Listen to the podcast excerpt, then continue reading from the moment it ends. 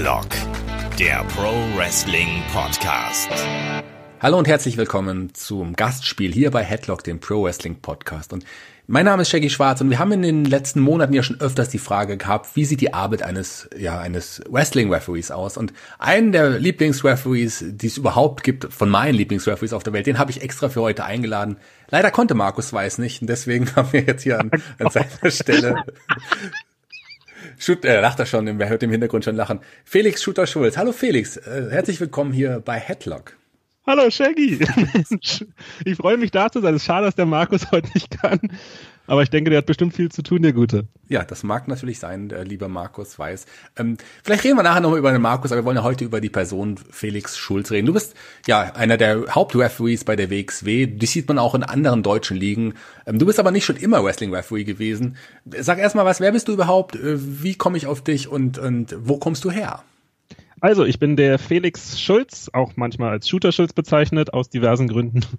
Ähm, ich wohne aktuell in Dresden, komme auch, auch aus Ostdeutschland, aus Cottbus und habe über verschiedene Stationen meinen Weg ins deutsche Wrestling gefunden und bin da jetzt seit sechs Jahren als Ringrichter aktiv und wir kennen uns seit, ich weiß nicht, 2013 oder sowas. Wahrscheinlich, irgendwie sowas, also auch schon ewig lange. Da warst du noch nicht Ringrichter, da hast du, glaube ich, gerade dein Praktikum bei der WXW angefangen. Da kommen wir gleich auch noch drauf zu sprechen, bestimmt.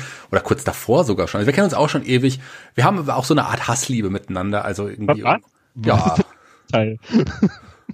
ich bin, du bist ein super Typ. Ich liebe dich. Ich weiß doch. Hassliebe meine ich auch, auch positiv irgendwie. Ein bisschen ironisch gemeint. Der Felix hat auch eine ganz spezielle Art, mit Leuten zu reden. Wenn ihr Felix gerne öfters reden hört, das sage ich jetzt schon mal zu Beginn, das werden wir am Ende auch nochmal blaggen, hört euch mal den Blown Up Wrestling Podcast zusammen mit ähm, Robert Dreisker Avalanche an. Ganz, ganz toller Podcast. Mein Lieblings, einer meiner Lieblingspodcasts überhaupt. Also ich höre euch da echt gerne zu. Einfach zwei nice Typen mit tollen Gästen. Dankeschön. Und auch da möchte ich gleich nochmal die wichtige Folge plagen, in der du nämlich dabei warst, als wir über unsere Zivildienstzeit geredet haben. Ja, die wahrscheinlich die, die Folge der Herzen wahrscheinlich, kann man so ja. sagen, bei Up. Da haben wir tatsächlich über Zivildienst geredet und ich war da als Gast. Ich glaube, da war auch noch ähm, oh. der Akademiker ohne Gnade. Ganz genau. Der war auch noch dabei. Der ehemalige Tag-Team-Partner auch von, äh, von Robert Dreisker. Es war eine spannende Folge, hat irgendwie Spaß gemacht. Die würde ich mir gerne mal wieder anhören. Glaube ich, das mache ich bei Gelegenheit mal. Aber heute reden wir über dich. Ähm, wie bist du denn das erste Mal mit Wrestling in Berührung gekommen? Das muss ja auch relativ früh wahrscheinlich gewesen sein. Ja, wie jeder, also ich bin ja auch, wir sind ja nah an einem Alter, wir sind beide in unseren 30ern. Also bin ich auch in den 90ern irgendwann auf Wrestling gestoßen mit den Nachbarskindern. Und ich erinnere mich, die erste Mal war hier die Fake Undertaker Story. Das ja, war das als der falsche Undertaker quasi kam, ja, das 93, 94, glaube ja, ich, war das. Sowas. Und dann ist das natürlich, wir hatten, ich hatte zwei Nachbarjungen im Nachbarhaus, das war ein, ein großer und ein kleinerer. Und der kleinere musste halt, wie es damals üblich war, unnötig viele Powerbombs auf die Matratze von den ganzen größeren einstecken. Hier eine Powerbomb auf die Matratze, das ist ja noch in Ordnung, besser als ein Tombstone auf dem Boden, würde ich mal sagen. ja, also er lebt noch, das ist das Gute an der ganzen Sache. Nee, und ähm, ja, dann, dann habe ich irgendwann aus, der Augen, aus den Augen verloren, ehrlich gesagt. Und dann das erste Mal wieder richtig, war es super spät, 2008 oder so. 2008, ja. crazy. Also so lange tatsächlich kein Kontakt zum Wrestling. Auch nicht im Fernsehen gesehen oder auch mal live auf einer, bei einer Show gewesen? Bis dahin nicht, weil bis dahin hat mich das nicht mehr interessiert. Dann war ich halt eher so in der Schule als Punkrocker unterwegs und dann autonome Szene und so ein Kram. Und da hat man sich um andere Sachen gekümmert. Ich war ja auch quasi in so in, in der linken Szene ein bisschen aktiv. Ich war dann auch eher, bin auch Krufti und sowas gewesen, aber ähm, ich war, glaube ich, auch der Nerd unter den Kruftis, weil ich in der Zeit auch immer noch weiter in Wrestling geschaut hatte. Ich habe es ja. nicht voll. Ich, ich habe mich in Fantasy reingesteigert, aber sehr gut da. Kein Wrestling. Und dann irgendwann mal dann beim Studium dann gelangweilt, da bin ich nach Erlangen gezogen, also schön ins Frankenland und dann irgendwie gelangweilt durch den Mediamarkt mal geschlendert und nichts wissen, was man eigentlich machen soll, was man gucken will. Und dann so über so Wrestling-DVDs gestolpert und ich glaube für ECW also die WWE-Version von ECW 2008, die Show, die sie hatten. habe ich mir irgendwie gekauft. Und da bin ich irgendwie dann wieder hängen geblieben. Ja, für die WWE-Version der ECW auch ein schöner, äh, schöner Wiedereinstieg, muss, muss ich irgendwie ja, sagen. Hat, hat Spaß gemacht. Und wie bist du dann das erste Mal live zum Wrestling? Du hast ja dann auch gedacht, ach komm, ich schaue mir auch mal Live-Wrestling an. War es dann deutsches Wrestling schon direkt oder hast du auch schon mal die WWE dann nochmal live gesehen gehabt? Nee, das, also das erste Mal war tatsächlich dann ich habe dann durch Zufall im Freundeskreis noch einen Kumpel kennengelernt, der auch super Wrestling-Nerd war und der war halt ein Wrestling-Nerd. Der war auch seit Anfang auf dem Cyborg aktiv, der ist jetzt lange nicht mehr aktiv. Der war bei der letzten wieder bei der Show, egal. Und wir waren dann beste Freunde und der hat mich dann halt aufs ganze japanische Wrestling und Indie-Wrestling und den ganzen Kram gebracht. Und dann haben wir, hat er endlich mal jemanden gehabt, mit dem er darüber reden konnte. Dann haben wir uns überlegt, lass mal einfach zur WXW fahren. Über die liest man immer so viel auf dem Cyborg. Hm. Und dann haben wir gesagt, ja gut, aber es lohnt sich, was wo wollen wir da hin? Und dann gab's das Gorefest 2 in Troisdorf 2009. Weißt du was? Lass da hinfahren. Da hast du ja quasi die Highlight-Show direkt wahrscheinlich ausgesucht als erste Show. Und, ähm, ich, ich kann mir jetzt schon so viel vorwegnehmen. Du wirst, kannst ein bisschen von der Show gleich berichten. Ich glaube, das Gesicht der WXW ist jetzt mittlerweile anders, als es an dem Abend war wahrscheinlich. Ah, zum Glück.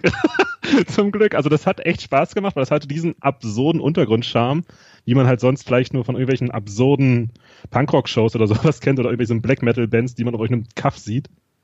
Das hat schon was, aber das war halt Trostdorf, das war ja so irgendwo bei Bonn oder so. Keine Ahnung.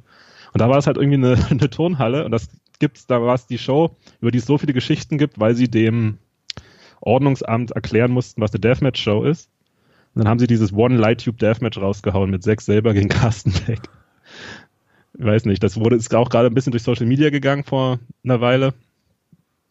Fantastisches Match, fantastische Atmosphäre. Da habe ich zum ersten Mal auch Leute kennengelernt wie Strigger, den ich halt wirklich dann ab Tag eins jetzt schon kenne. Ein guter Mann. Grüße an Streger und damit auch an Cage Match. Ja, da müssen wir aber auch Moons halt nochmal ganz kurz erwähnen, die vor kurzem ja, du hast es gerade angesprochen auch, aber äh, die vor kurzem ja auch ein 20-jähriges Geburtstag gefeiert haben. Also viele haben, sind ja auch von Moonsault ja. äh, geprägt oh. worden, muss man so sagen. Ohne die wären wir nie dahin gefahren zur WXW. Ohne die wär, würden wir jetzt hier nicht reden. Also es äh, sponsert bei Moonsault, also wir, unser Talk heute Abend. Also. Ja, dank euch. Was gab's denn da noch für Matches? Wie war dein erster Eindruck dann auch an dem Abend? Das ist der Punkt. Der erste Eindruck war, das war ja eine, eine Turnhalle und es hing einfach nur ein WXW-Banner mit so einer abge, so eine, eine Ecke war auch noch locker, so von der oberen, die so wie so ein Eselsohr rübergehangen hat an irgendeiner Wand. Und ich weiß nicht mehr hundertprozentig, was es alles gab, aber es gab Dave Taylor gegen Zack Saber. Es waren immer so zwei Shows an dem Tag. Es gab diese Nach Nachmittagsshow, die war eine normale, nenne ich es mal Wrestling-Show. Und dann gab es eine Deathmatch-Show. Und das weiß ich, mein erster Eindruck war, ich habe die ganzen Namen gelesen auf dem Plakat und fand, was sind das alles für dämliche Namen? Also ich war sowas wie Hate oder ja. Bad Bones, das sind doch keine Namen.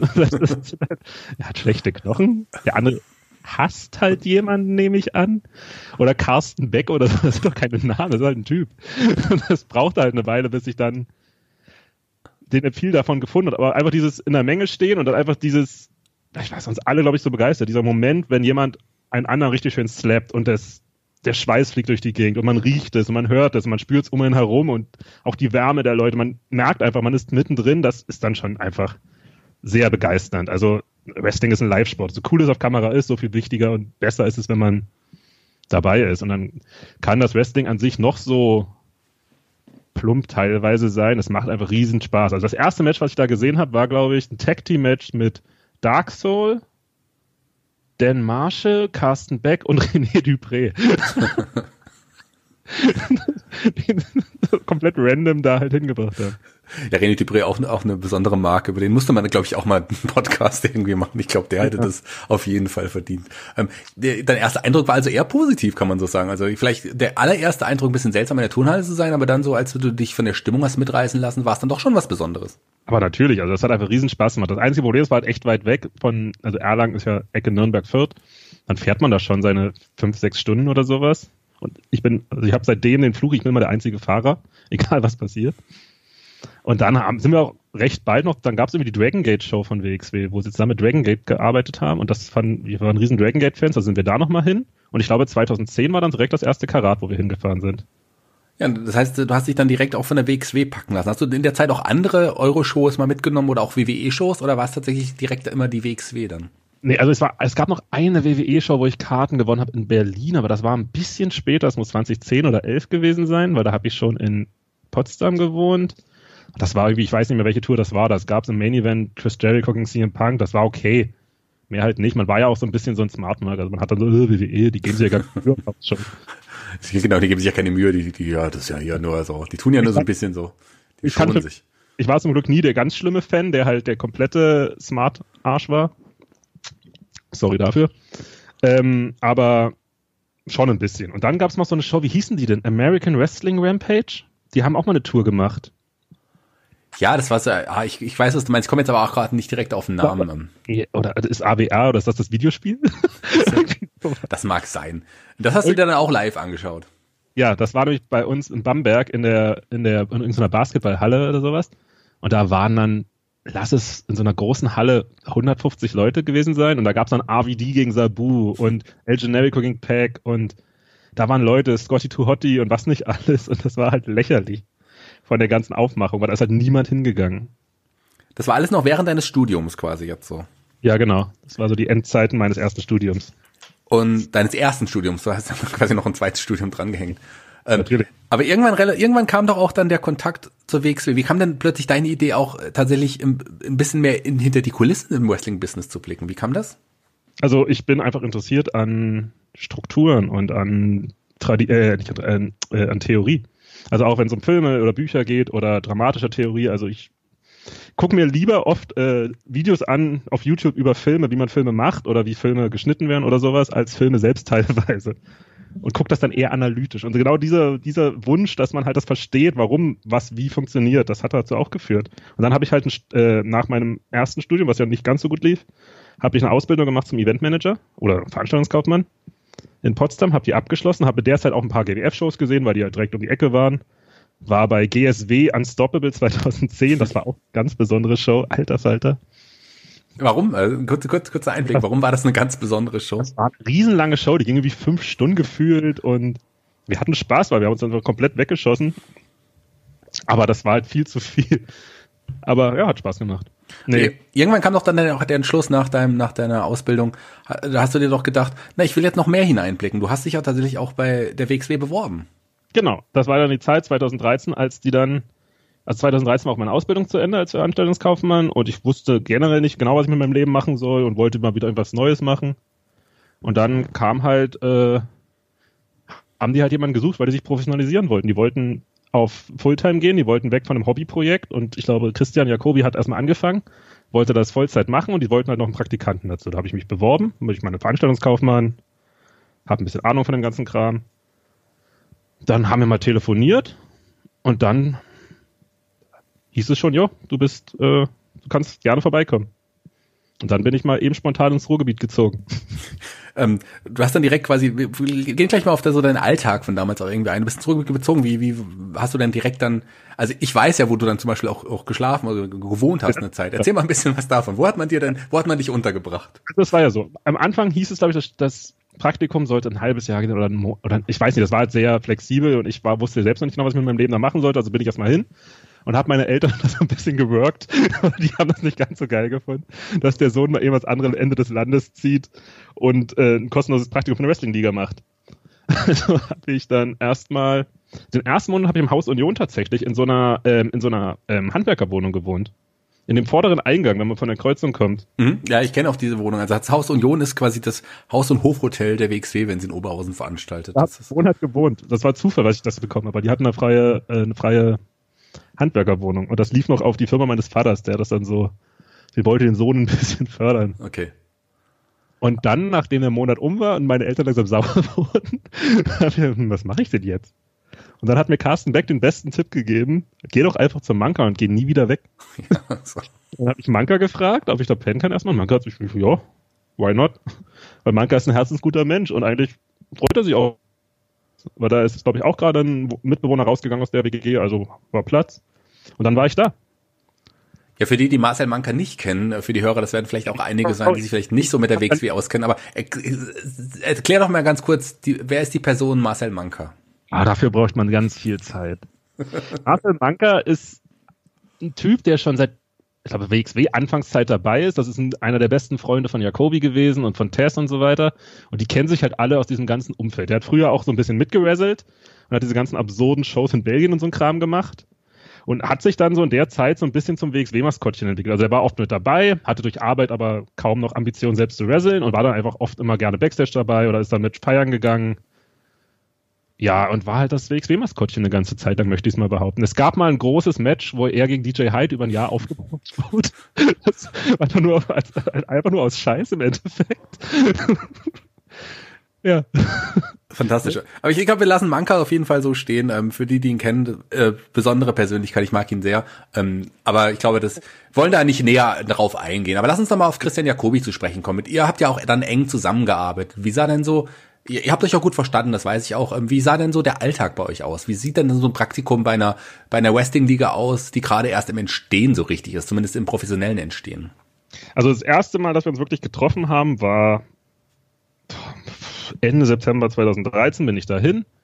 Und da war noch noch in seiner Wohnung im Endeffekt, haben wir hinten ein Büro eingerichtet und ich kam halt ein paar Minuten zu früh, deswegen hat er mir nackt mit einem Handtuch um den um den Bauch sozusagen. Um den Bauch, nur, nur um den, um den Bauch. um den Bauch. Jo, du bist ein bisschen früh. Ich so, jo, sorry. Ja, komm rein. Dann haben wir erstmal am ersten Tag halt einen Keller, so ein paar Regale angebaut für DVDs und sowas für den Versand. Dann haben wir halt um das Büro ein bisschen eingerichtet, haben uns halt, man musste halt sich viel ausprobieren. Also wir haben in den ersten paar Wochen haben wir so viele Wechsel gehabt in der Art, wie wir arbeiten mit, haben wir To-Do-Listen oder haben wir jetzt so eine Tafel hingestellt, machen wir das alles über den Computer oder man muss halt erstmal in so, ein, in so eine Routine kommen. Also auch zum Beispiel der, der Versand war cool, weil das war, das war was, was man routiniert machen kann jeden Tag. Zeug versenden, DVDs und Shirts. Und das waren ja ganz andere Mengen, als es heute zum Beispiel sind. Das konnte man zu zweit easy noch wegmachen. Und dann, nach ein paar Monaten, sind wir von diesem Büro, also bei ihm im Haus, in ein größeres, also eine eigene Wohnung im gleichen Haus äh, als komplettes Büro eingerichtet gezogen. Dann kam dann auch noch ein anderer Praktikant dazu Kennt man den vielleicht noch? Ist es jemand, den man heute noch kennt? Oder? Niklas, ich glaube, den gibt's ja. nicht mehr. Der war noch Rookie dabei. Und dann kamen halt immer wechselnde, äh, wechselnde Praktikanten dazu. Manche waren für ein paar Wochen da. Oh, ich kann mich an einer erinnern, die war zwei Wochen oder so nur da. Das war so ein Schulpraktikum. Ich weiß es nicht mehr. Ich weiß nicht mehr, wie die heißen. Und dann war halt sehr viel Arbeit, waren halt wirklich zu zweit oder dritt all das machen, was jetzt ein ganzes Büro macht und ein Netzwerk an Ehren, äh, wie heißt das Wort? Ehrenamtlichen ja. Mitarbeitern. Weil das, also wir haben es natürlich nicht auf dem Level gemacht. Also unsere Grafikerabteilung ist nicht zu vergleichen mit dem, was ein Dennis Birken da jetzt raushaut. Der zum Glück dann irgendwann recht schnell dazu kam. Der hat ja auch Praktikum da gemacht. Aber keine Ahnung, wir sind nach Rinteln gefahren, um mit dem Lokalveranstalter von Rinteln ständig zu reden. Das war ein älterer Herr, der einfach mal gerne mal jemand zum Kaffee da haben wollte. Das ist auch ein ganzer Tag weg. Und nach Bremen gefahren und da was zu besprechen. Wir haben ich habe Zeitungsartikel ohne Ende geschrieben, die für die ganzen Dorfzeitungen. Wir hatten damals ja im Endeffekt komplett Ostwestfalen abgedeckt und haben nur die ganzen Käfer gemacht. Aus der Logik heraus, dass in den großen Städten ist die Konkurrenz so groß, lass erstmal die kleinen Käfer bekommen und dann können wir weiter gucken. Wir sind ständig zu Shows gefahren, logischerweise. Wir sind, haben ständig Probleme gehabt, unseren VW-Bus wieder reparieren zu lassen, weil damals gab es noch nicht diese coolen Transporter. Es war eine wilde Zeit. Also es ist, wenn man drüber nachdenkt, was eine ganz schön absurde Zeit. Wie lange warst du denn da, wie lange hast du denn dann eigentlich Praktikum gemacht? Ich meine, du hast den ganzen Aufstieg ja auch am Anfang, dieses Wachstum der WXW dann, dann quasi mitgenommen und mitbekommen, so aus erster, aus erster Hand. Ja, also vielleicht ein knappes Jahr würde ich, nein, nicht ganz. Also von September bis, glaube ich, so Juni rum. Dann habe ich Fulltime angefangen bei der König Pilsener Arena zu arbeiten in Oberhausen, so weil ich dachte mir, auch ein bisschen Geld verdienen ist auch nicht schlecht. ich habe dann meine eigene Wohnung gehabt und bin dann auch ausgezogen sozusagen von Manka, aber habe dann immer noch nebenbei logischerweise weiter bei WXB gearbeitet. Also so Praktikum selbst würde ich jetzt mal sagen, Oktober, November, Dezember, Januar, Februar, also neun Monate vielleicht. Okay, das war ja gar keine so kurze Zeit. Du warst quasi auch der erste Praktikant, kann man jetzt so, so demzufolge sagen. Ja, ja, 100 Prozent. Ich war der Es gab keinen vor mir. Ich bin ja, ähm, ich glaube 2012 habe ich den ersten Kontakt mit der WXW geknüpft und vor allem mit Christian Jacobi. Mit dem habe ich mich ja auch immer sofort super gut verstanden. Einer meiner liebsten Menschen, die ich übrigens in dem Business kennengelernt habe, kann ich jetzt mal so auch mal sagen. Ich glaube, ähm, oh. du kennst ihn ja auch sehr, sehr gut und ihr habt euch ja auch richtig gut verstanden. Ja, immer noch. Guter Freund. Ja, schade ums Business, dass er nicht mehr da ist, aber man kann es auch auf jeden Fall verstehen. Guter Mensch auf jeden Fall. Ja. Wie kam dann ähm, der, der, der, der, dein Spitzname übrigens, der kommt ja jetzt auch langsam so, so in der, kam jetzt in der Zeit auch dazu, der Shooter Schulz. Sie wurde aus Felix Schulz denn Shooter Schulz. Was ist, was ist der Hintergrund dieses Spitznamens? Ach man, wir hatten damals halt Shotgun, diese, unsere wöchentliche Show. Und ich weiß nicht, aus irgendeinem Grund, ich glaube, aus irgendeinem Insider-Gag oder sowas ist daraus entstanden, weil ich habe viel Kampfsport gemacht und gerade Karate. Und ich und Christian haben uns ständig irgendwelche so Videos angeguckt von so Fake Martial Arts Typen. Ich weiß nicht, ob du sowas kennst, so Leute, die so No-Touch ja, ja. Martial Arts Bullshit und so ein Kram machen. Ähm, und jetzt muss ich kurz mal überlegen, wann das ungefähr war. Weiß ich nicht, so im Frühling 2014. Muss gewesen sein, ja, ja, circa. Da kamen diese Shooter Schulz Promos dann auch bei. bei genau, aber da geht es darum, ich will dieser Typ sein. Ich will so einen schwarzen Gi mir anziehen, ich will einen schwarzen Gürtel mir ummachen mit elf Streifen dran, weil ich bin der elfte Dan in irgendwas. Und nach ja, keine Ahnung, nach einer Weile kam man die Idee, weißt du was, wir können das ja für irgendwas nutzen, nicht einfach nur ein Typ sein, der aufkauft. Lass uns einfach die, die jungen Leute ein bisschen pushen und dann gab Steve Valentino, Fabian Riemann, jetzt ein, ein, ein Game-Streamer sozusagen, weil ähm, der war halt ein junger, aufstrebender Typ und der war halt so ein bisschen plattfüßig und so ein bisschen goofy-mäßig. Und dann haben wir halt immer Vignetten gedreht, wo ich dir zeige, wie man zum Mann wird. Das hieß dann Wege der Männlichkeit mit Shooter Schuld. Das waren sehr, sehr lustige Vignetten. Die kann, findet man immer noch bei YouTube, wenn man da, wenn man da mal nachgoogelt, äh, kann man immer noch in den alten Shotgun-Episoden sicherlich sehen. Ich hab, mochte die sehr, die haben letzten Endes ja nirgendwo hingeführt, irgendwann war es ja vorbei. Ähm, aber aber die waren sehr unterhaltsam, muss man, muss man sagen. Habt ihr auch mal aufgenommen? Mit mir? Nee, bei dir. In Fulda? Ich glaube, wir haben das in Fulda auf jeden Fall auch mal aufgenommen. Das, äh, ich kann mich, ich kann mich da, glaube ich, an was erinnern, dass wir das da aufgenommen haben. Ich weiß nicht mehr ganz genau. Was in Fulda auf jeden Fall aufgenommen wurde, war die Auflösung der Kale Holding. Das fand ich witzig. Da war ich nämlich Mitglied der Kale Holding für kurze Zeit und man hat mich von hinten gesehen, wie äh, Sascha Kehl gesagt hat, das ist das Ende der Kale Holding. Und ich saß da kopfschüttelnd. Das war ja eine schauspielerische Glanzleistung meinerseits, kann man so sagen. Ist das alles zusammengehalten? ja, das Shooter Schuld dann irgendwann der Shooter im Sinne von der Typ, der ein bisschen legitime Kampfsportart macht. Dann habe ich, ja, also, es gab ja auch eine Zeit, wie blöde wir waren. Es gab eine Zeit, wo wir vor den Shows aus Langeweile, auch aus Scheiß, einfach irgendwelche äh, so, so Shoot Turniere gemacht haben. Einfach so Leute gegeneinander im Ring, ohne Sinn und Verstand. Das verstehe ich immer noch nicht. Das ist so gefährlich. Aber keine Ahnung, mit Winnie Beast oder sowas haben wir so, komm, lass mal eine Runde abbringen. Lass mal richtig machen. Oder mit X-Men oder, weiß nicht, wie Two-Face war damals noch dabei. Ja, hat sich alles verändert, kann man so sagen. Ich, ich habe Winnie Beast besiegt. Das ist wirklich ganz klar hier sagen. Du bist ja auch ein Shooter. Du bist ja auch ein Shooter. Er auch, der ist auch Ringer. ich hatte Glück. Aber der Spitzname ist geblieben. Die Vignetten sind verschwunden. Der Spitzname ist geblieben. Man ruft ja auch immer noch Backstage, wenn man dich ruft, Shooter, man sagt, oder, oder der Schulz. Aber so, aber die meisten sagen tatsächlich Shooter zu dir. Ja. Also ich glaube, jetzt ist es auch eher dafür, weil ich halt manchmal dann doch eher ein unfreundliches Arschloch bin, dass ich halt oft Leute beleidige und das wird im Wrestling immer gerne als Shoot bezeichnet von ja. Leuten, die, keine Ahnung, die das lustig finden, sich da auf eine andere Ebene zu stellen und das Shoot-Interviews nennen wollen. Wie kam dann aber plötzlich die Idee vom Praktikanten zum Shooter hin zum Wrestling-Referee? Ähm, also ich meine, das ist ja auch, man wird ja nicht einfach so Referee. Wie, wie, wie kam die Entscheidung oder die Idee? Da kommt unser guter alter Freund Eddie Steinblock ins Spiel. Eine deutsche Wrestling-Legende. Ein Catcher der alten Schule, aus dem, ich glaube, 83 angefangen mit Wrestling, leider letztes oder vor zwei Jahren verstorben. Ähm, Eddie Steinblock hat damals ja mit uns viel zusammengearbeitet und wir haben Shows gemacht und es gibt ja viele absurde Stories über Eddie Steinblock. Das muss ich ja niemandem erzählen, glaube ich, der den Namen gehört hat. Und Christian meinte irgendwann, ey, Digga, du musst das unbedingt einfach mal, du musst das mal erleben, wie es da ist, aber du kannst nicht einfach so mitkommen, du musst irgendwas machen. Und also du bist kein Wrestler, also machst halt einen Ringrichter, weil Christian hat da auch einen Ringrichter gemacht, eine Weile lang. Und das war halt so Oldschool-Ringrichter, so mit, äh, mit Hosenträgern und Fliegern und so ein Kram. Ich sagte, ja, also pff, vor 15 Leuten schaffe ich das schon, also so schwer wird das ja nicht sein. Dann habe ich halt Tess mal irgendwie gefragt, ob der mir halt Tipps geben kann. Der wurde sofort ausgerastet.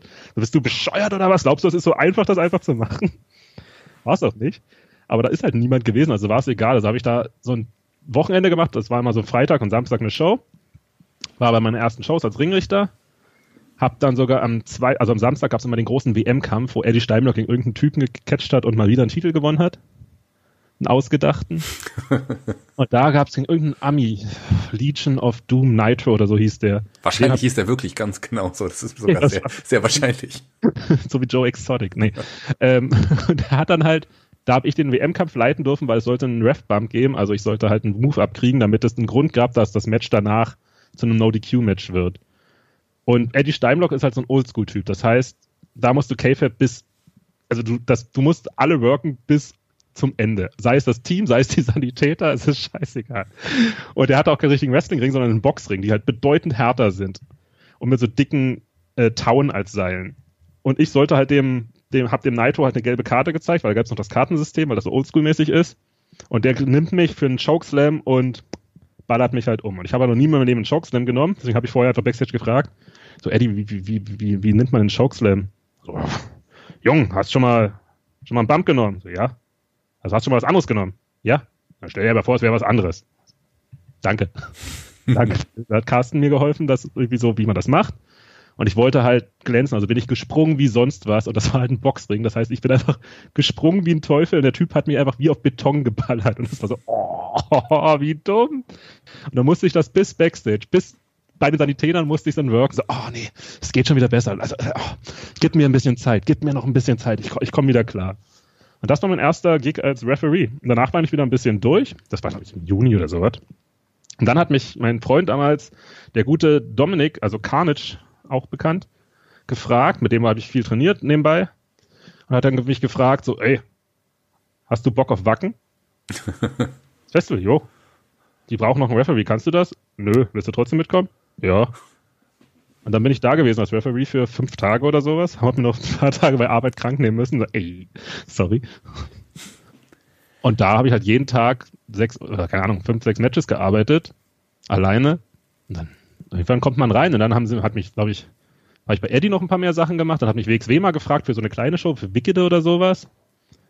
Und dann irgendwann ist man drin und dann wird man langsam besser und dann kriegt man halt Input, dann merkt auch Test, dass man es ernst meint und gibt dir Tipps und über die Zeit wird man dann auch mal hochgestuft zu den größeren Shows, zu den Main-Shows und zu den aufgenommenen Shows und zack, jetzt bin ich in dem geilsten Referee-Team, das es gibt auf der Welt. Ja, das, äh, das ist eine gute Aussage. Ich mag ja Rainer und, und Tess mag hier beispielsweise auch sehr. Also das kann ich, ich verstehen, dass, dass, dass, dass man das so sagen kann. Nee, ich muss das auch mal kurz ansprechen, weil wirklich, Rainer, Tassilo und ich, das, es ist so ein geiles Team. Die Chemie innerhalb und außerhalb ist perfekt. Es ist die beste Mischung aus, man möchte, dass die anderen besser werden, man möchte die anderen auch gerne mal verarschen. Man hat zusammen Spaß, man vertraut sich und man hasst sich für dumme Sprüche. Es ist perfekt. Also wirklich, ich fühle mich so wohl und dieses Team ist unfassbar. Richtig gute Arbeit. Ich liebe die drei. Also mich inklusive. die drei, inklu mich inklusive. Ich habe auch ein ja. schönes Foto von euch gesehen, jetzt was, was mit Karat entstanden ist. Das ist ein Foto, was mich wirklich sehr gefreut hat. Ihr seht so richtig stolz und süß irgendwie zusammen aus. Ganz, ganz tolles Foto. Kann man googeln, äh, lohnt sich auf jeden Fall. Sehr, ja. sehr schön. Ähm, was muss man denn so als Referee beachten im Ring? Du hast gesagt, du bist einfach so, du bist ja quasi von 0 auf 100 gestartet so ein bisschen, aber irgendwann hattest du ja auch das Handwerk verstanden. Was, was ist so ein, was muss ein Referee beachten? Ich meine, letztendlich bist du ohne viel Vorwissen, du kennst dich mit Wrestling aus, aber ohne viel Vorwissen ähm, als Referee gestartet. Aber du hast ja mit der Zeit auch sehr viel Erfahrung dann auch irgendwie gesammelt. Sag mal, wie, wie sieht die Arbeit eines Referees genau aus? Also ich war nie ein ausgebildeter Wrestler, aber ich habe immer Wrestling-Training mitgemacht. Also auch in meiner WXW-Zeit und auch davor habe ich mal bei Alex Wright so ein paar Sachen gehabt. Das ist, glaube ich, recht super wichtig. Man muss jetzt wenigstens grundlegend Wrestling-Training gehabt haben, um zu verstehen, wie man sich in einem Ring bewegt, und was in einem Ring passieren kann. Dann hatte ich mit Christian Jacobi natürlich einen Typen neben mir, der mich an so einer großen Menge an Wissen hat teilhaben lassen über Wrestling. Das ist unglaublich. Also der hat sich irgendwie auch am ersten oder zweiten Wochenende mit mir hingesetzt und hat gesagt, okay, Jung, ich erkläre dir jetzt mal Wrestling. Grundlegend die ganzen Sachen. Und da denkst du halt als Smartmark-Fan, der jahrelang im Internet aktiv ist, du weißt, was Sache ist, und dann sagt er dir Sachen und du denkst, oh, ja logisch. Auch bin ich dumm. Ja, klar. Offensichtlich. Da ist es doch.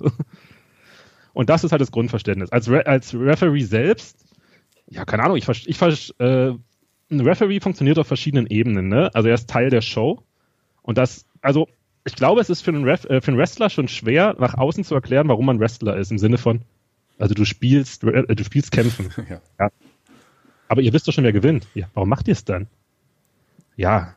Und jetzt erklär mal, ach, du passt auf die Regeln auf bei einem abgesprochenen Kampf, in dem es keine Regeln gibt. Ja, warum machst du es dann? Weil ich Teil der Illusion bin. Es ist wichtig, da Teil der Illusion zu sein, damit das Ganze einen Rahmen hat. Ich bin ein Teil des Mediums dahingehend, dass ich bin ein, ein weiterer Aspekt, mit dem die Charaktere im Ring arbeiten können, zum Beispiel. Logischerweise der Heel möchte mit dem ähm, Referee arbeiten, wenn der halt die Regeln bricht. Oder der, keine Ahnung, der Face macht dann irgendwann mal was Dummes und dann wird auf einmal angeschaut zum Referee und das kotzt das Publikum wieder an. Also der, ich bin ein Teil des, der ganzen Illusion, wo die Leute mitarbeiten. Das ist die erste Ebene, würde ich sagen. Die zweite Ebene, ich kommuniziere dem Publikum durch meine Art die, die, Struktur des Kampfes. Also, okay, es kann, wie endet die ganze Sache? Warum endet sie jetzt hier? Was passiert hier? Warum passiert das jetzt so und so? Also, es ist halt ein Rahmen, in dem diese Kreativität des Wrestlings überhaupt fließen kann. Weil wir wissen ja beide, du bist ja auch ein kreativer Mensch. Kreativität funktioniert am besten in einem Rahmen und nicht einfach von einer freien äh, Sache oder in der, in, der, in der Wildnis. Genau. Und dann ein weiterer Aspekt. Ich halte, versuche halt so alles einzuhalten dahingehend. Zum Beispiel jetzt gerade bei WXW mit besserer Arbeit hat man halt ein Headset. Früher hat man halt den Ringsprecher, mit dem man sich ein paar Zeichen überlegt hat. Zum Beispiel, wenn es um Zeit geht. So, Leute, ihr habt nur so und so viel Zeit. Wir müssen die Show durchziehen. Das heißt, ich kommuniziere zu den Wrestlern. Jungs, ihr habt noch so und so viel lange. Kommt mal langsam zum, kommt zum Schuss. Oder so, Mädels, kommt mal wieder rein hier. Wir müssen langsam weitermachen mit, damit die Show nicht, keine Ahnung, 100 Jahre überzieht oder sowas. Gerade wenn man TV produziert oder so ein Kram. Also das ist ein wichtiger Punkt. Man hält zusammen. Man checkt, man ist der Erste, man ist halt direkt im Ring. Also man checkt auch so, okay, der Bump sah übel aus. Erstmal checken, ob alles okay ist. Wenn nicht, muss man hier einen Kampf vielleicht abbrechen oder das abkürzen oder so weiter. Also es ist halt, man funktioniert auf verschiedenen Ebenen. Man ist die Kommunikationsfigur zwischen Regie und Agents und äh, den Leuten im Ring, gerade bei WXW mit Headsets. Man ist Teil der Show, man ist Teil der ganzen Inszenierung. Also das ist halt, deswegen ist das eine, für mich eine sehr schöne Arbeit. Man unterstützt, man ist selbst auch nicht so sehr im Mittelpunkt, man unterstützt ja, man muss aber trotzdem fokussiert sein. Also man muss ja fokussiert sein auf das, was die machen. Man kann ja nicht äh, daneben stehen und denken, oh, was koche ich morgen eigentlich so? Man ist ja schon tief drin. Das macht es vielleicht noch ein bisschen schwieriger. Du hast jetzt das Headset angesprochen, den berühmten Knopf im Ohr. Ähm, darfst du verraten, was man so quasi darüber, was, was, was, was kriegst du denn da für Nachrichten über den Knopf im Ohr? Und wie bist du dann mit der Regie quasi oder mit dem, mit dem Producer verbunden? Was kriegst du da für, für Anweisungen? Also zum Beispiel, ich krieg so Anweisungen wie, keine Ahnung, sechs Minuten um, die haben noch zwölf. Da sage ich den Leuten, ich habe noch zwölf Minuten, damit die jetzt Leute auch halt gerade bei einer Show mit zehn Matches wie beim Karat, damit das halt alles in der Reihe bleibt. Oder ich krieg sowas so, ähm, gerade bei einem Multiman-Match, wo alles drunter und drüber geht und man einfach nur nicht im Weg rumstehen sollte, pass auf, hinter dir links kommt einer. Dann kann ich nur einen Schritt zur Seite gehen. Das ist gut, muss ich nicht drauf aufpassen. Oder, oh fuck, der dive sah scheiße aus, geh mal, check den mal. Ist er okay? Dann gebe ich ein Zeichen an die Regie, okay, die wissen, alles ist gut. Verzeihung. So eine Sachen dann die ganze Zeit. Oder okay, sag dir mal, die sollen jetzt, jetzt ist Zeit, die sollen mal das Publikum holen. Die so, holt das Publikum, holt das Publikum, holt das Publikum. Okay, jetzt erstmal abfeiern. Holt das Publikum, abfeiern, jetzt Feuer, Feuer, Feuer. So eine Sachen sagt man dann die ganze Zeit.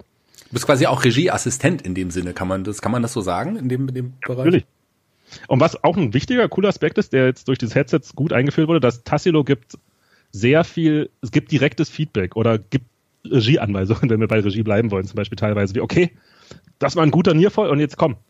Jetzt keine Ahnung, Submission-Sequenz. Okay, wirk, äh, make das noch ein bisschen, make das noch ein bisschen. Oh, sehr gutes Facial. Jetzt dreh dich ein bisschen in die andere Kamera. Perfekt und so weiter. Also der gibt dann direktes Feedback und sagt dir, wo du was machen kannst, damit es halt in dem Moment gut aussieht. Und das hilft so dermaßen.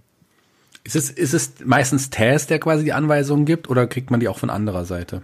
Also ähm, wie viele Leute sind denn da mit dir verbunden? Ist es einer? Sind es mehrere? Ja, kommt drauf an. Wenn wir jetzt eine große Show haben wie Karat, stehen da oben halt dann meistens Tess, dann der Agent des Matches und dann halt noch so Dennis oder Felix, die halt die Produktion machen. Aber die sagen halt meistens nur so Sachen wie, okay, jetzt sag dem Typen er soll aus dem Ring abhauen. Wir brauchen den und den, das und das Bild.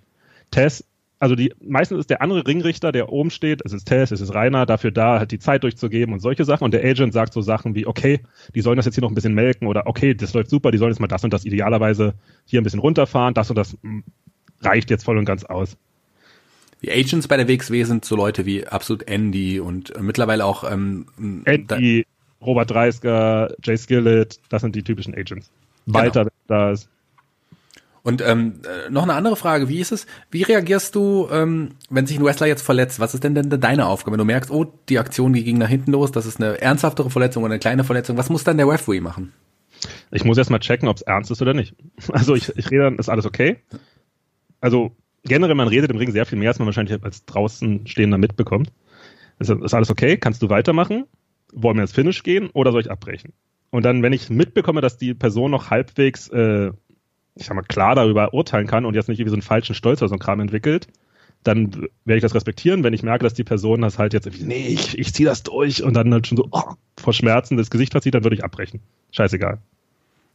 Noch eine andere Frage. Ich meine, du hast ja, du hast ja schon alles mitgemacht. Du bist bei Karat, du bist aber auch bei den normalen Town-Shows dabei. Gerade bei den großen Veranstaltungen, da arbeitet ihr auch für die Hardcam quasi. Das ist ja eine Kamera auf der einen Seite, die äh, ja. und wie ist es, wie ist der Unterschied mit der Hardcam und äh, zu arbeiten und ganz quasi ganz ohne Kameras? Ja, wenn du in der Hardcam arbeitest, darfst du halt logischerweise nicht versuchen, mit dem Rücken die ganze Zeit alles zu verdecken. Das heißt, deine Counts, deine Bewegungen sind so konzipiert, dass du nicht die Hardcam verdeckst. Wir sagen davon immer, man, man geht in einem U. Und das die offene Seite des Us ist sozusagen die Seite des Rings, wo die Hardcam ist. Da bewegt man sich schlicht und ergreifend nicht. Man geht immer nur die äußeren Seiten, sodass man halt nie im Bild ist. Man versucht die Counts so zu zählen, dass man nicht mit dem Arsch in der, Hard in der, in der, Seite, in der Kamera liegt. Man versucht, wenn man zum Beispiel ein Submission zählt oder ein Submission halt äh, arbeitet, dass man da nicht ähm, voll in irgendeinem Kamerabild liegt. Das ist das große Sache. Wenn man jetzt nur für Publikum arbeitet, ist das ziemlich egal. Dann kannst du den kompletten Ring nutzen, dann kannst du dich anders bewegen.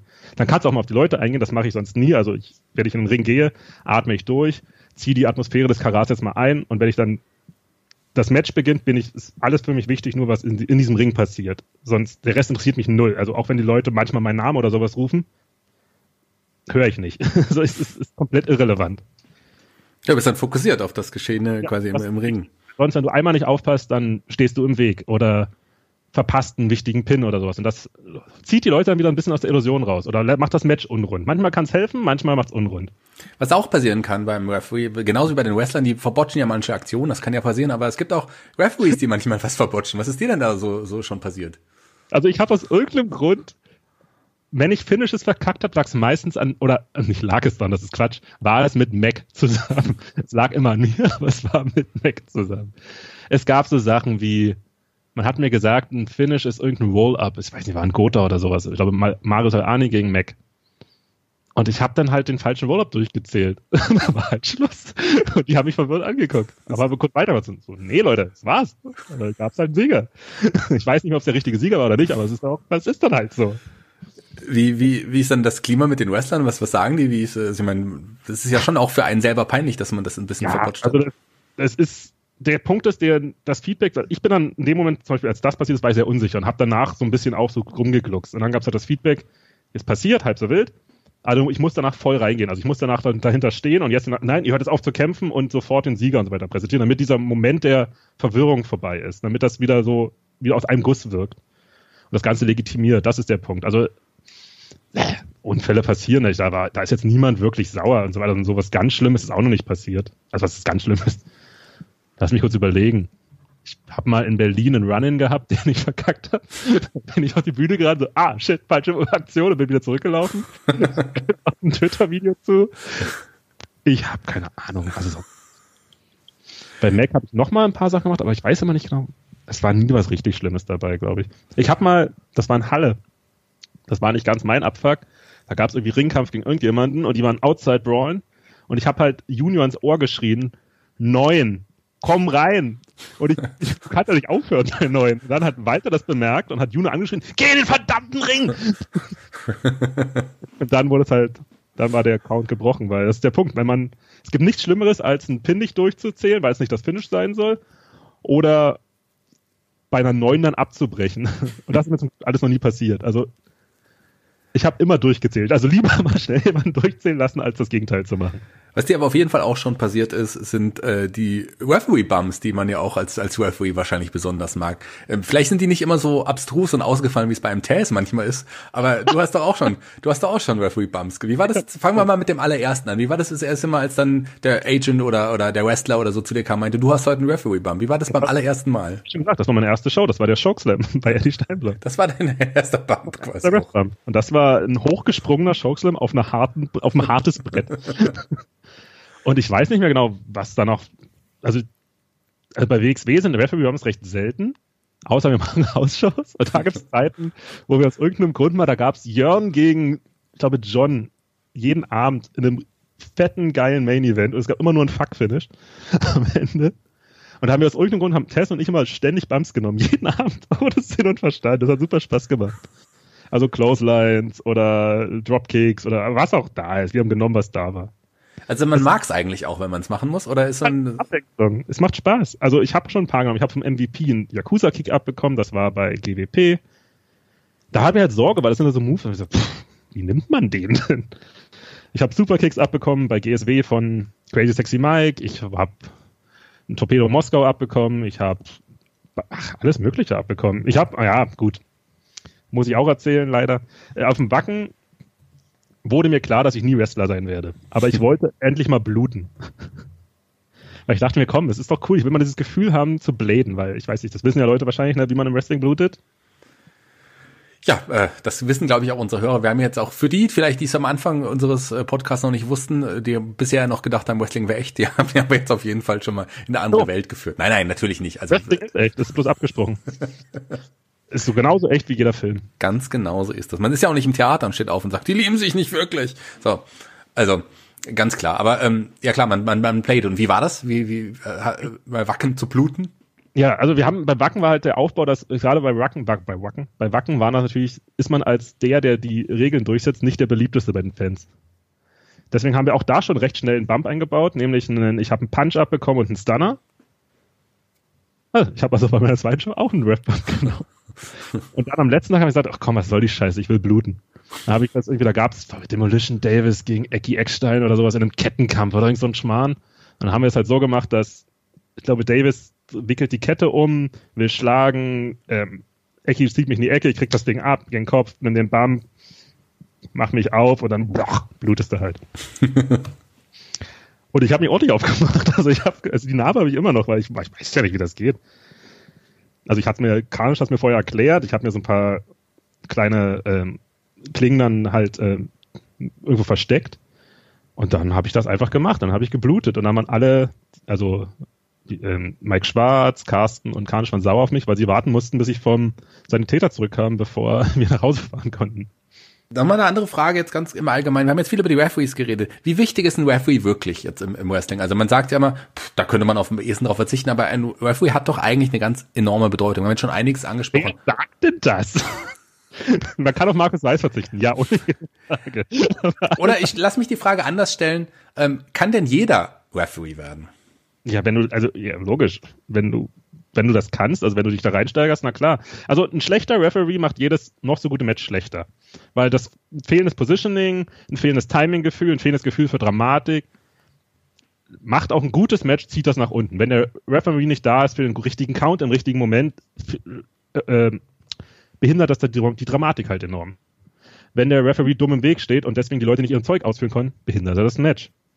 Ein, ein, guter, normaler, durchschnittlicher Referee macht ein Match weder besser noch schlechter, der steht halt nicht im Weg rum und ist da, wenn man ihn braucht. Und ein guter Referee macht jedes Match besser. Sei es damit, dass er bei unerfahrenen Leuten hilft, die Sache zusammenzuhalten, indem er mit denen kommuniziert.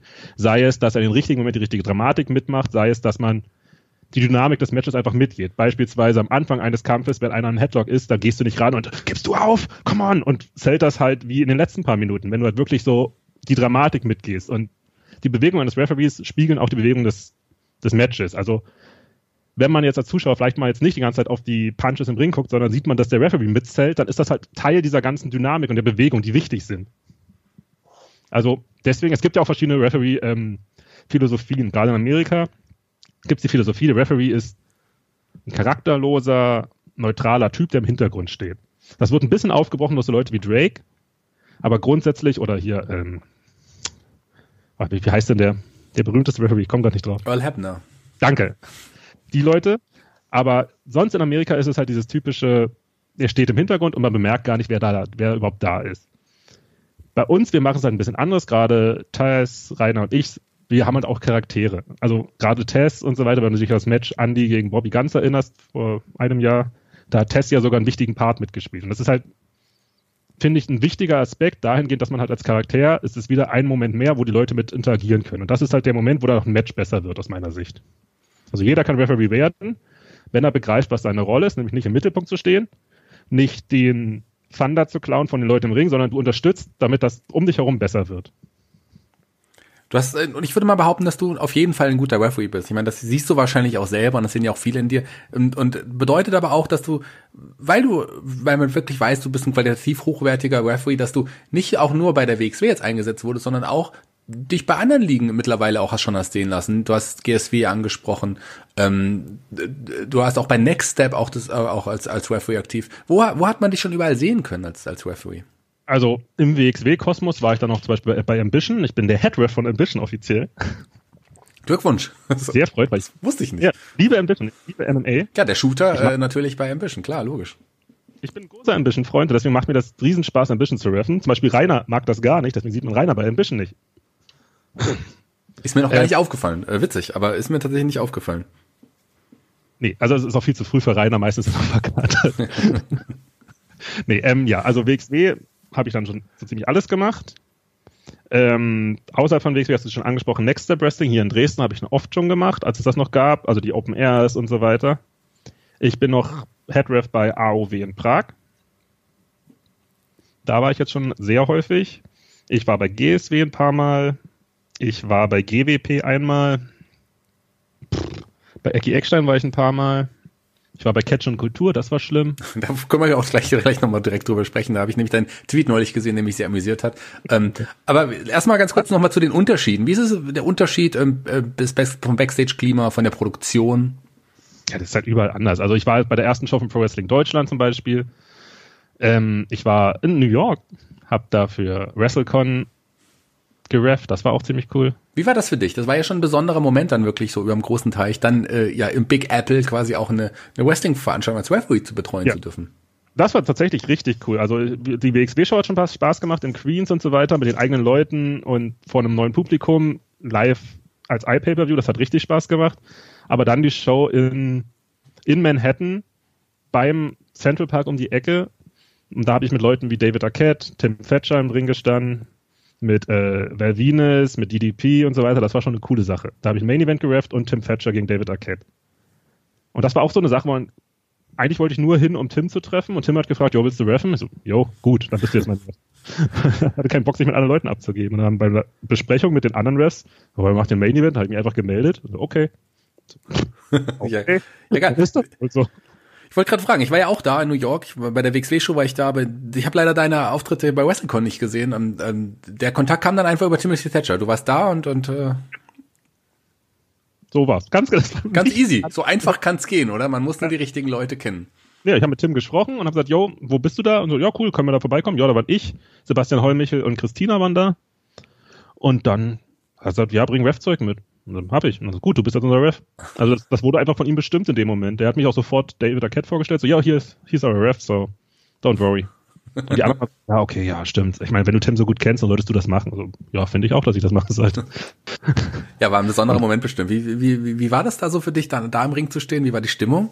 Das war schon cool. Also man, man merkt halt auch diese unterschiedliche Arbeit, was ich ja schon angesprochen habe, wie Refs in Amerika mit Refs in Europa gerade bei uns anders arbeiten. Das hat, also die, ich mag diese, Kameradschaftlichkeit, das ist da richtig groß. Alle Refs sind halt wirklich so ein eingeschworener Fan, äh, so ein eingeschworener Club und reden miteinander und sind super dicke miteinander und wir haben auch viel uns unterhalten, das hat Spaß gemacht und sind jetzt auch Teil der großen Zebra Talk Gruppe auf Facebook, wo alle Refs dieser Welt drin sind, tatsächlich.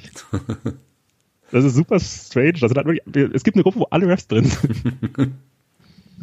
und das war halt mal was komplett anderes. Also das kannst du jetzt nicht vergleichen mit äh, das Open Air von Nextstep logischerweise, was aber auch eine super lockere Atmosphäre. Da war es halt wirklich so ein bisschen, in, in, in New York war es halt so groß, dass es halt schon nicht mehr so familiär wirkt. Also du hast die Refs, mit denen du dich gut abkannst, die Leute in deinem Match. Aber ich wusste zum Beispiel bei den Main Event nicht mehr, wer da drin ist bis zum Ende, weil die haben irgendwo anders. Das waren aber zu viele Leute. dann irgendwann halt vor dem Main Event kommt halt, da war ich, wie heißt der, Joey Ryan, und ich so, yo, Joey, was, was, was geht bei euch? Was ist Finish? Das, das, okay. Dann, ach, Wer Venus ist in dem Match, cool. Ach, setz mal auf Martina. Die guckt mich im Ring an, ey, du bist auch hier. So, ey, ja, wie geht's dir? Ja, es war ein bisschen wie so ein äh, Treffen von alten Bekannten irgendwie auch wieder dann so plötzlich. Man ja. kennt sich ja auch schon durch die WXW und so weiter. Ja, Witzig. Wir haben jetzt ein paar Sachen angesprochen, die nicht so waren wie alles zuvor und äh, passend dazu möchte ich auch ein paar Worte von dir noch zu Catch und Kultur äh, haben, weil das ist auch etwas, was nie Hast vorher so da gewesen. Ich war leider nicht da. Ich kenne nur sehr, sehr viele Geschichten. Äh, erzähl doch mal ganz kurz, was war Catch und Kultur eigentlich noch mal ganz genau und äh, eine lustige Geschichte von der von dem Abend bitte. Also ich will da jetzt auch nicht komplett drüber scheißen, weil das war ein ambitiöses, ist das ein Wort? Äh, Projekt. Ambitioniertes, ja. Danke, ambitioniertes. Projekt von Ingo Vollenberg, der halt versucht hat, so ein kleines Festival auf die Beine zu stellen mit GSW, einer Show, einer, ich weiß nicht, wie hieß nochmal die GSW Show, Courage Show, EWP und dann noch so ein Kindercatchen. Und dann noch ein Flohmarkt, ach, keine Ahnung. Das ist halt dummerweise an seiner Ambition zerbrochen, das ganze Projekt. Das war halt schlecht organisiert, das war schlecht durchdacht, da gab es halt schlicht und ergreifend zu viele Parteien und zu wenig Gedanken dahinter. Also zum Beispiel ist ihnen erst recht spät eingefallen, dass sie für zwei Shows keine Refs haben. Was halt natürlich blöd ist. also eigentlich war ich nur von Eckstein gebucht. Für seine EDP-Show. Und nicht für die anderen Shows, die ich dann auch gerefft habe. Und du hast dann quasi, aber du hast nicht jedes Match bei jeder Show dann, dann gerefft. Ecki hat selbst ein paar gerefft, also wir okay. haben zu zweit im Endeffekt. Ach so, ach krass. Und für die Abendshows ist dann äh, Tess aus Frankfurt gekommen, weil WXW in Frankfurt veranstaltet hat. Aber die Abendshow habe ich nicht mehr mitgemacht, weil ich nicht so bezahlt wurde wie abgesprochen und einfach abgehauen. Deswegen muss, konnten sie die Abendshow auch nicht starten. Also wenn, wenn jemand wissen will, woran es lag von den 40 Leuten, die da waren, lag daran, dass ich nicht bezahlt wurde. Und vielleicht eine kleine Story. Am Anfang gab es ein Kids Catch, hieß das, oder Kindercatchen. Extra für Kinder. Da gab es halt drei Matches. Unter anderem Slinky der Clown gegen Jack Wilder, den Holzfäller. Es gab halt ein Gimmick in diesem ganzen in der Show, die halt äh, Ingo niemandem erzählt hat, nämlich dass die Kinder Karten bekommen, gelbe, rote und grüne. Und wenn sie was cool finden, sollen sie die grüne Karte hochhalten. Wenn sie was doof finden, die gelbe. Und wenn sie denken, das ist doch verboten, sollen sie die rote hochhalten. Und wenn zu viele rote Karten oben sind, sollte der Ref shoot das Match abbrechen. und irgendwann disqualifiziert. Und das wusste halt niemand von den Wrestlern. Also wurde, okay, Match geht los, irgendwann passiert was, Kinder halten alle rote Karte hoch. So, okay, dann war's das jetzt. das Match wird abgebrochen. Und dann verwirrte Wrestler.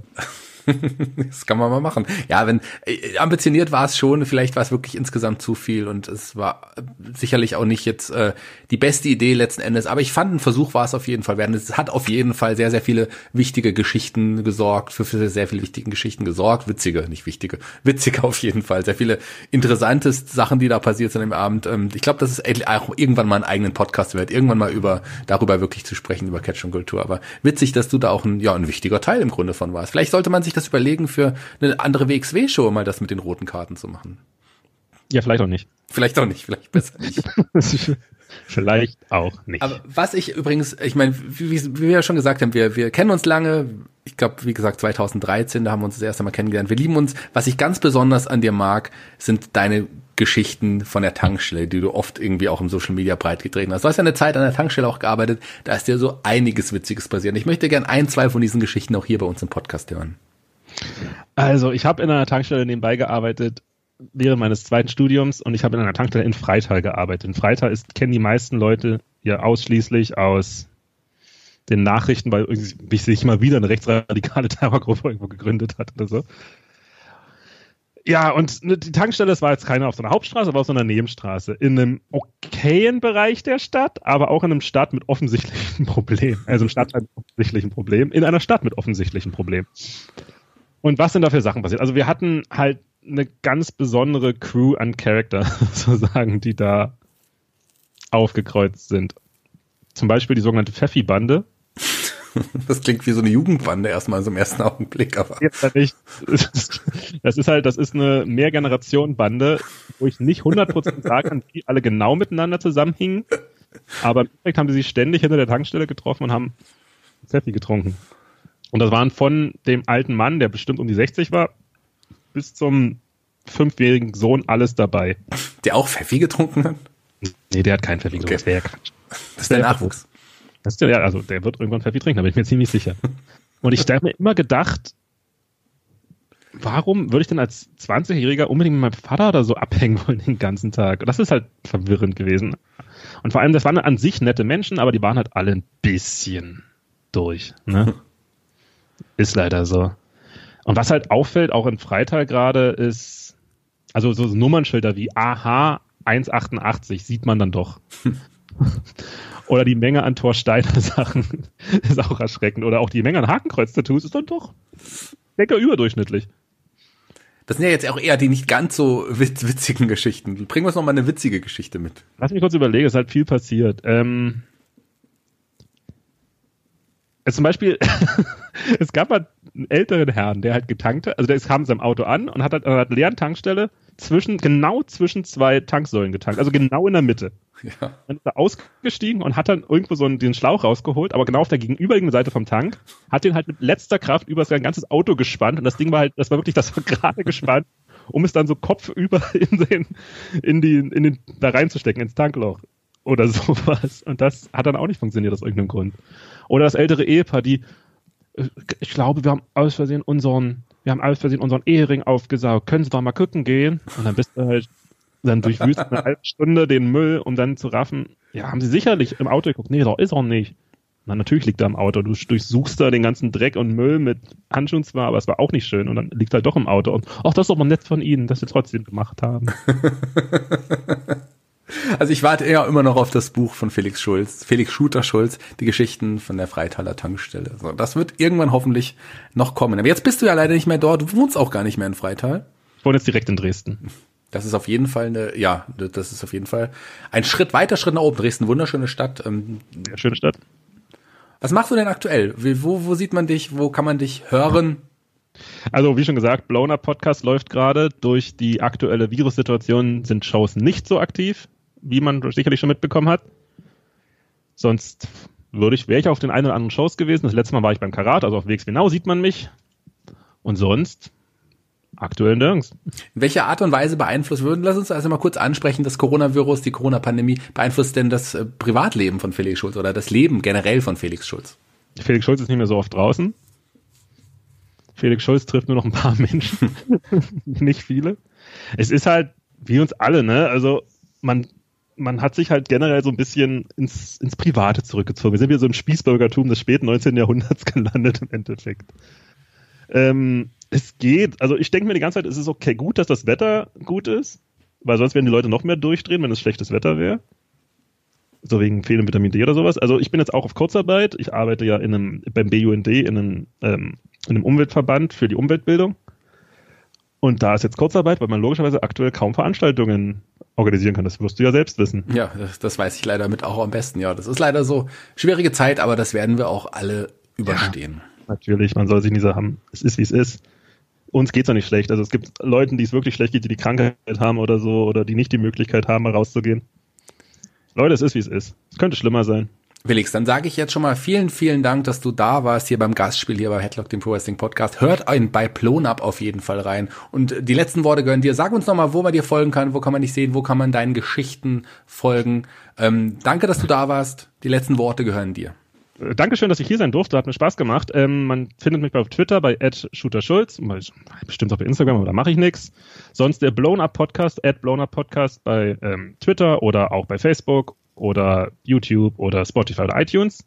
Das mache ich zusammen mit Evelyn Schrober-Dreisker. Und eine Sache, die ich vielleicht noch ansprechen soll, warum man, wenn man sich überlegt, warum man Referee sein möchte, wir sind die Leute, an, wir bekommen die gleiche Energie ab wie die Wrestler im Ring. Wir profitieren von der harten Arbeit der Wrestler. Aber dieses Gefühl, wenn man jetzt zum Beispiel einem Wrestler oder einer Wrestlerin den Arm hebt und diese Person endlich einen Titel gewonnen hat und diese komplette Energie, die das Publikum in den Ring ballert, bekommen wir direkt mit ab und das ist eines der geilsten Gefühle der Welt. Hat Spaß gemacht. Man sieht sich. Das hast schön gesagt. Schöne Schlussworte. Bis zum nächsten Mal. Tschüss.